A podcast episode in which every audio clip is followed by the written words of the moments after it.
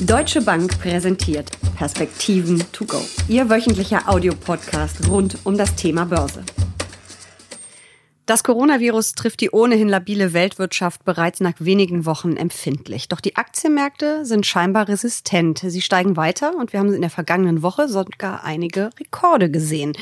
Aber wie lange kann das noch so weitergehen? Darüber sprechen Uli Stephan, Chefanlagestratege der Deutschen Bank und ich in den Perspektiven to go. Herzlich willkommen. Mein Name ist Jessica Schwarzer. Uli, Ökonomen befürchten ja mittlerweile, dass das Virus die, das Weltwirtschaftswachstum wirklich merklich schwächen könnten. Es gibt ja auch Zahlen aus China, dass es vielleicht um ein halbes Prozent sogar zurückgehen könnte. Dann sind wir immer noch bei mehr als fünf Prozent. Ähm, das chinesische Wachstum wäre das. Das Weltwirtschaftswachstum könnte auch zurückgehen. Was glaubst du? Du schüttelst schon mit dem Kopf. Ja, weil ähm, muss die Zahlen gerade mal sortieren. Da muss man immer sehr aufpassen zwischen nominal und real, zwischen mhm. annualisiert und äh, Quartal auf Quartal oder Jahr auf Jahr. Also im Moment äh, sieht es wohl so aus, dass wir wirklich ein ausgesprochen schwaches Wachstumsquartal in China sehen werden im ersten Quartal. Da wird sogar von einer Null gesprochen. Mhm. Und zwar eine Null dann, wenn man eben den Quartalsvergleich nimmt, also vom vierten Quartal jetzt auf das erste Quartal. Wenn man das äh, erste Quartal nimmt und annualisiert ist, dann wären es 4,6. Das sind also rund anderthalb Prozent. Die sprachst du ja vorhin auch schon an pro Quartal. Dann käme man mhm. dann eben auf die sechs. Und wenn man die jetzt abzieht, dann ist man so rund bei viereinhalb. Mhm. also, dass das dann übrig bleibt fürs erste Quartal, wenn man annualisiert drauf guckt. Wenn man, wie gesagt, nur aufs äh, Quartal und Quartal guckt, dann wären es eine Null. Also, lange Rede, kurzer Sinn. Ein ganz schwaches erstes Quartal. Wertschöpfungsketten sind ausgefallen. Fabriken sind geschlossen. Viele Unternehmen ziehen sich zurück, hätte ich jetzt fast gesagt, oder zumindest mal für den Moment temporär.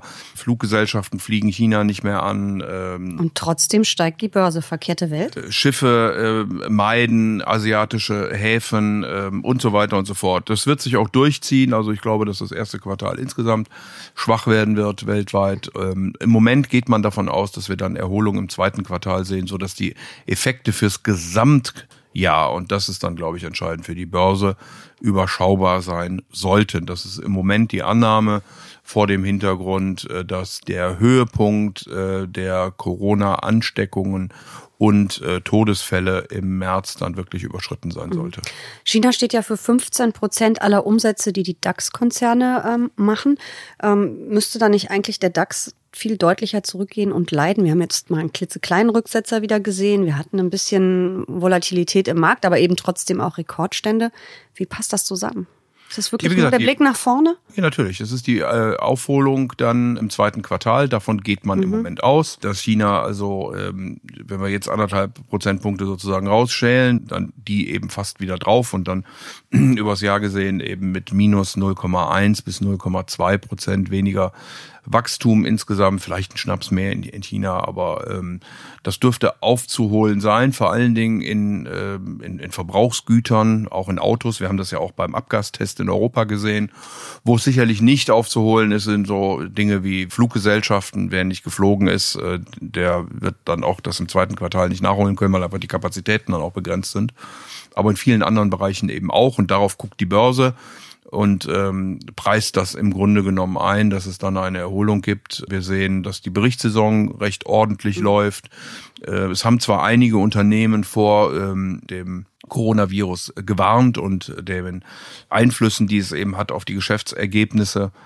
Aber unterm Strich, wie gesagt, ist auch da eher Erholung zu sehen und auch die Maßgabe, dass es dann im zweiten Quartal wieder aufwärts geht. Aber es trifft ja schon das ein oder andere Unternehmen ein bisschen stärker als andere. Wir haben jetzt gerade die Umsatzwarnung von Apple ähm, gesehen, die ja sagen, dass ihre Produktion in China langsamer wieder anläuft als eigentlich gedacht. So genau haben sie es gar nicht begründet, ähm, warum langsamer.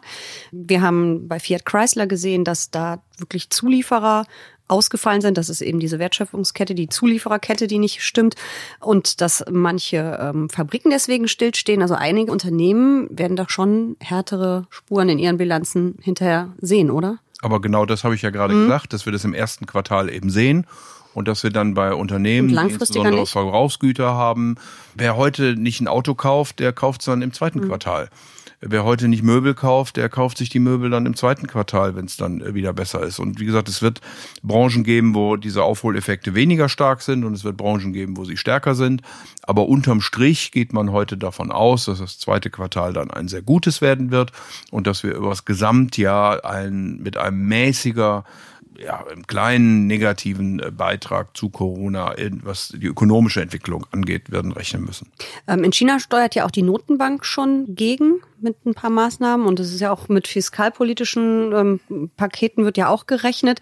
Das hilft natürlich zusätzlich. Es haben im Grunde genommen alle Notenbanken, äh, auch die amerikanische, selbst die europäische schon gesagt, dass man das natürlich im Auge behält, wie stark das Wachstum sich abschwächen wird. Äh, wie gesagt, es hängt alles von diesen medizinischen Indikationen ab. Da bin ich zu wenig im Thema, als dass ich mich da äußern könnte. Kann ich eben auch nur mich auf das verlassen, was zu lesen ist. Aber ja, äh, über die Notenbanken hinaus ähm, hat sich auch die chinesische Regierung äh, gemeldet. Die ähm, nochmal die Notenbank hat nicht nur die Mindestreservesätze gesenkt, sie hat auch den Zinssatz gesenkt und sie hat Liquidität in den Markt gegeben.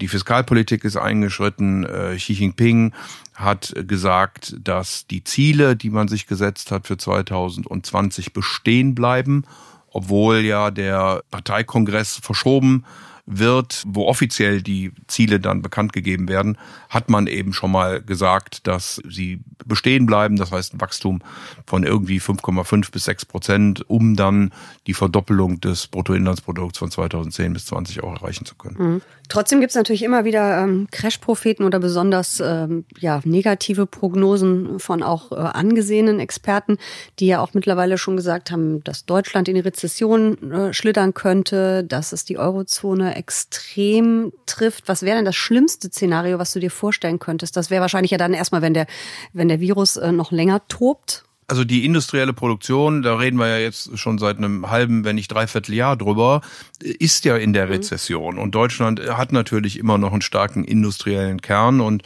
dann ist man auch in der Produktion sicherlich sehr viel stärker auf die Wertschöpfungsketten, äh, vorhin schon angesprochen, angewiesen als beispielsweise bei Services, Finanzdienstleistungen und so weiter und so fort, wo eben Großbritannien oder die USA sehr viel stärker sind. Und dann hat das natürlich die Auswirkungen auf Deutschland. Und da niemand weiß, wie lange diese Situation denn anhält, kann es natürlich auch immer noch sein, dass sich die Auguren vertun und dass es eben nicht im März den Höhepunkt erreicht und dann stehen die Räder länger still. Und äh, das würde dann natürlich entsprechende Auswirkungen haben. Heißt nicht, dass es dann nicht auch Nachholeffekte geben kann, aber es wird halt immer schwieriger, dann das Gesamtjahr äh, wieder aufzuholen. Insofern muss man da gucken, wie lange diese Dinge denn halten werden. Aber es ist äh, völlig außer Frage, dass wir in der industriellen Produktion weltweit und vor allen Dingen in Deutschland, da waren wir über das gesamte zweite Halbjahr 2019 äh, das Schlusslicht auf der Welt, ähm, was die Stimmungsindikatoren angeht, äh, dass wir da äh, schon lange über eine Rezession sprechen. Hm. Es ist bei uns der Bau, es ist vor allen Dingen der Konsum, die die Dinge noch positiv beeinflussen, der Export und wie gesagt, die Industrieproduktion ist es vor dem Hintergrund im Moment nicht. Das Coronavirus ist ja nicht das einzige Thema, was die Börse umtreibt. Ähm, die Berichtssaison, du hast es vorhin schon kurz angesprochen, die läuft ja ziemlich gut, vor allen Dingen in den USA. Das stützt natürlich auch. Ja, absolut. Ähm, die Berichtssaison scheint so zu sein, dass man die Gewinnrezession überwunden hat. Es waren Erwartungen äh, von negativen Zahlen in den USA. Wir sind jetzt gut im positiven Bereich. Ähm, die Berichtssaison neigt sich ja auch langsam dem Ende. Die äh, großen äh, haben Berichte, zum Teil spektakulär gut. Ähm, also insofern ist dort doch eine gewisse Hoffnung vorhanden, dass die Unternehmen die Kurve kriegen, dass wir die Wachstumsprognosen werden nach oben angehoben mittlerweile wieder. Also man hat wie so ein, wie so ein Hockeystick, nicht wahr? Sie gingen stark nach unten auch mit Corona und sind jetzt mittlerweile wieder nach oben angehoben worden in den USA irgendwo im mittleren, hohen einstelligen Bereich und in etwa so auch in Europa. Also das sollte dann einen stärkeren Gewinnzuwachs in diesem Jahr geben, als wir im letzten Jahr gesehen haben. Welche Unternehmen haben in den USA besonders äh, überzeugt, neben den Tech-Konzernen? Ja, es waren eben vor allen Dingen die, mhm. die Tech-Konzerne, es waren aber auch die Versorger, die ganz gut berichtet haben und äh, natürlich dann auch gut performt haben, weil sie ja auch im Niedrigzinsumfeld äh, äh, profitieren, haben oft hohe Schulden, aber mhm. gelten dann als Dividendenproxys. Also das sind so Bereiche, die dann sehr gut performt haben, aber es sind natürlich vor allen Dingen wieder einige Banken, äh, und die Technologie allen voran. Und wie sieht's in Europa aus? Wir sind ja mal ein bisschen später mit der Berichtssaison. Wir sind noch nicht so weit wie die Amerikaner. Läuft's da auch so gut? Es läuft äh, eigentlich ganz gut. Es läuft schlechter als in den USA, aber das ist traditionell so, dass die Europäer äh, nicht so sehr überraschen in der, also im Positiven überraschen, äh, wie die Amerikaner das tun in der Berichtssaison. Aber die Berichtssaison läuft auch gut. Wir haben auch hier gut 50 Prozent der Unternehmen, die die Erwartungen schlagen. Also insofern nicht wirklich aus der Seite im Moment Anlass äh, zur Sorge. Aber nochmal, man wird natürlich die Entwicklung rund um China weiter verfolgen müssen.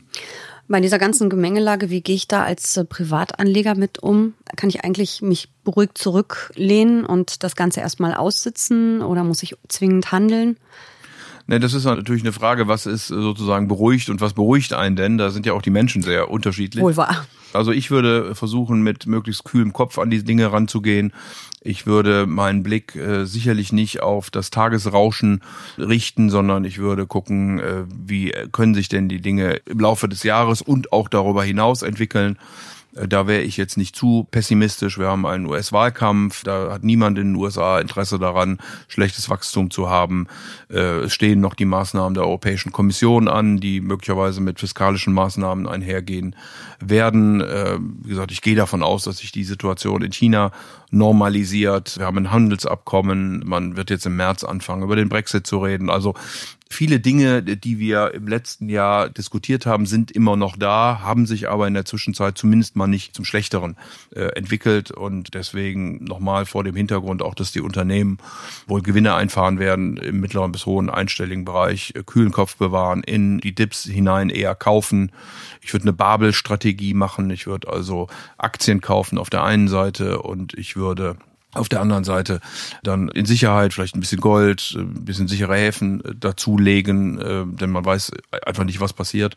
Und sollten sich die Dinge tatsächlich erholen, so wie ich vorhin gesagt habe, in China, dann könnte ich mir vorstellen, dass unter der Oberfläche der Indizes eine Rotation stattfindet von den jetzt sehr qualitativ hochwertigen, also gute Bilanzen, defensiven Titel mehr in die zyklischen, konjunkturabhängigen Titel, denn die sind natürlich von diesen mhm. Entwicklungen rund um China und Handelsstreit und so weiter und so fort stärker negativ betroffen gewesen. Also ist der Weg frei für DAX 14.000? Fehlt ja sowieso nicht mehr besonders viel. Das kann schon sein, aber wie gesagt, der DAX ist natürlich ein sehr mhm. zyklischer Index. Der sollte von einer Erholung dann auch stärker profitieren. Das ist schon so. Da gibt's immer noch ein paar besondere äh, Themen. Natürlich die ganze Automobilindustrie. Äh, wird sie es schaffen mit äh, der Umstellung auf batteriebetriebene, also Elektroautos? Daimler hatte ja zuletzt auch durchaus schwierig berichtet, äh, wird jetzt einige Maßnahmen ergreifen. Also das ist dann nicht nur auf so einer Indexebene zu sehen, aber gerade die zyklischen und konjunkturabhängigen Werte sollten dann mit einer Erholung im Jahresverlauf stärker zulegen können. Das glaube ich schon. Also insgesamt eine relativ optimistische Prognose, ein optimistischer Blick auf die Märkte trotz aller Probleme, die wir im Moment haben und sehen. Naja, wo sind die Alternativen? Ich war im Zinsbereich äh, bekomme ich kaum noch was. Wir haben wieder Zinsen, die fast äh, auf Tiefständen sind. Die werden nicht dramatisch steigen, die Zinsen, aber ein bisschen. Dann habe ich auch keine Kursgewinne mehr. Ich habe ja die ganzen letzten Jahre immer noch über Kursgewinne, weil die Zinsen noch tiefer gefallen sind, Gewinne erzielen können. Ich habe Gold mittlerweile bei 1600 Dollar. Ich habe Immobilienpreise, die nicht mehr in der Weise steigen. Und es gehen einem sozusagen langsam die Alternativen aus. Und bei den Aktien muss man sicherlich genauer hingucken, aber ich glaube, es gibt da äh, durchaus Spots, die man, wie gesagt, in den Dips gerade auch äh, sehr gut kaufen kann und die in diesem Jahr auch vom heutigen Niveau aus noch sehr gut performen sollten. Gut, also nicht in Panik geraten, die Ruhe bewahren und langfristig denken. Danke für diese Perspektiven. To go. Sehr gern.